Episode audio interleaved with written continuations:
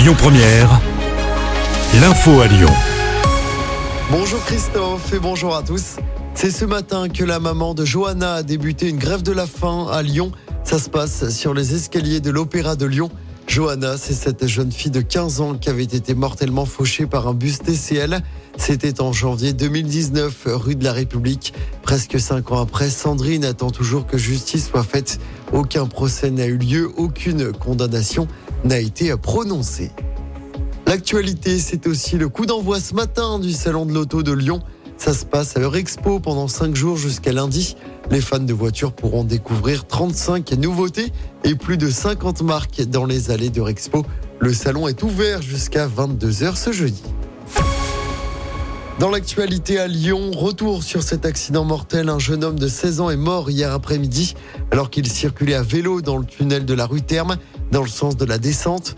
Un adolescent de 15 ans qui était sur le même vélo a été pris en charge en urgence absolue. On ignore pour le moment les circonstances du drame. Je rappelle hein, que le tunnel est interdit aux vélos et aux piétons.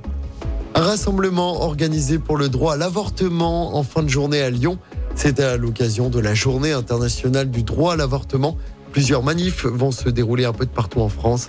À Lyon, le collectif Droits des femmes du Rhône appelle un rassemblement à 18h sur la place de la Comédie.